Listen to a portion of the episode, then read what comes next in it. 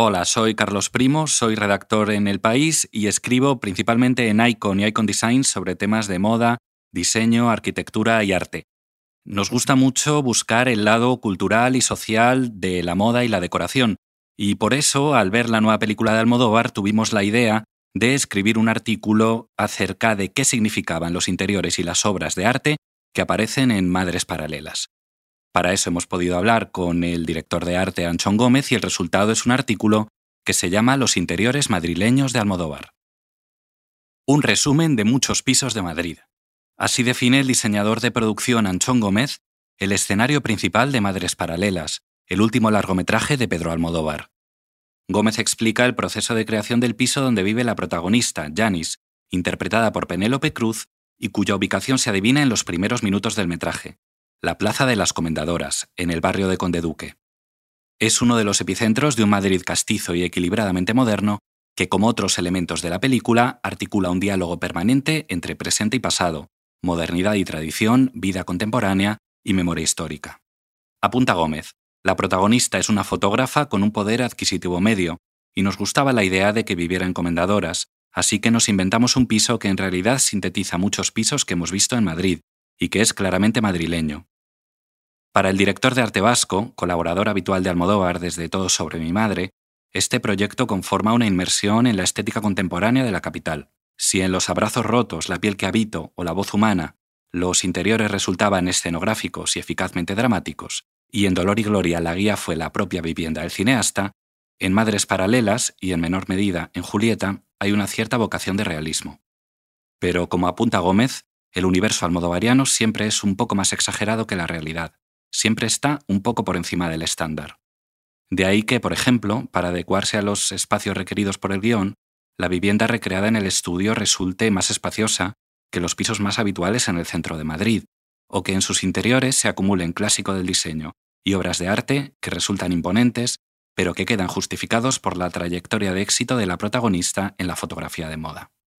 Varios elementos remiten a lo madrileño, para empezar, que es una casa reformada a lo largo de los años.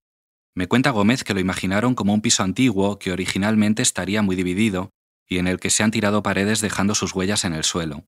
Del mismo modo cuenta la mezcla de suelos, parquet en las zonas más nuevas, baldosa hidráulica en las antiguas, incide en la idea de una casa llena de cicatrices que, como un motivo recurrente, subrayan la importancia de la memoria en el argumento.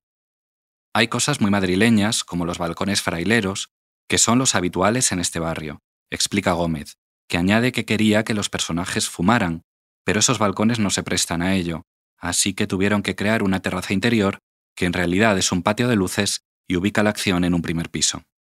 Este patio, tenuemente iluminado y decorado con macetas y mobiliario de jardín, evoca otra terraza almodovariana, el ático lleno de plantas desde el que los personajes de mujeres al borde de un ataque de nervios buscaban oxígeno en un Madrid burgués sofisticado y mucho más frío que el de Madres Paralelas. El rellano y la escalera son totalmente madrileños, afirma Gómez, que vive en Barcelona y asegura que allí las escaleras nunca son de madera.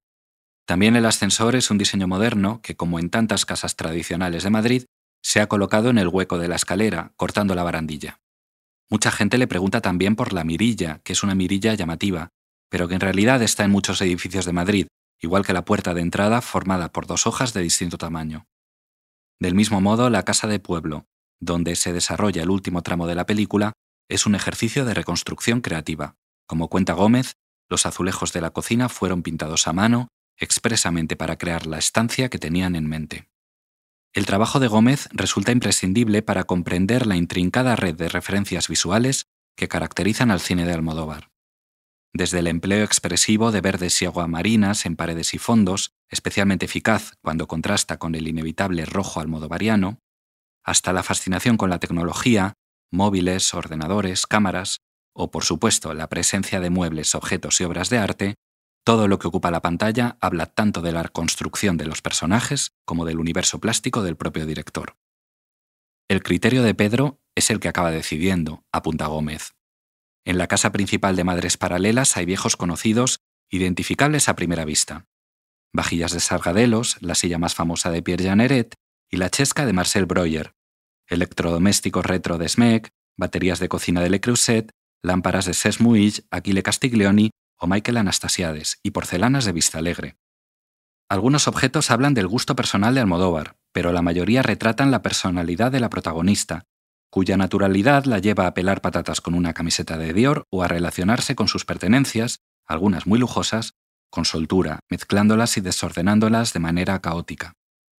En las antípodas se encuentra la otra casa de la película, la vivienda burguesa, elegante y fría, donde residen Ana, interpretada por Milena Smith, y su madre Teresa, a la que da vida Aitana Sánchez Gijón. En casa de Yanis, los frascos de vitaminas o toallitas de bebé campan a sus anchas en las estanterías. En la de Ana y Teresa, los objetos miran al espectador congelados en vitrinas sin mota de polvo. Son interiores domésticos con planteamiento, nudo, conflicto y desenlace. Las obras de arte también narran su propia historia. La protagonista es fotógrafa y su casa está llena de obras propias y ajenas que a veces se resignifican y aportan un relato imaginado. Así sucede con las fiestas hippies 1976 de Uriol Maspons, que por cierto es una de las propuestas de la Galería Blanca Berlín para la próxima edición de la Feria Estampa. Es una foto real que resume el personaje de la madre de Janis, cuenta Gómez, que también menciona imágenes de Virgilio Vieitez o de la propia colección de Almodóvar, pues varios de los lienzos que decoran la casa proceden de la serie de fotografías intervenidas que el manchego ha realizado junto al artista Jorge Galindo.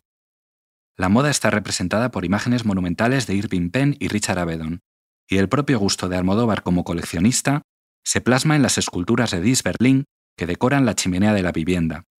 La presencia de una pintura de Romero de Torres, a su vez, retoma un hilo iconográfico que comenzó en La piel que habito.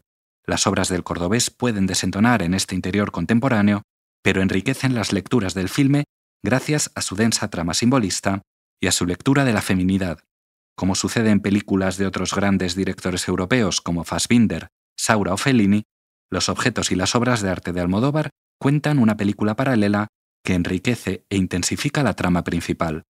Gómez lo corrobora con esta frase, la decoración es un personaje más.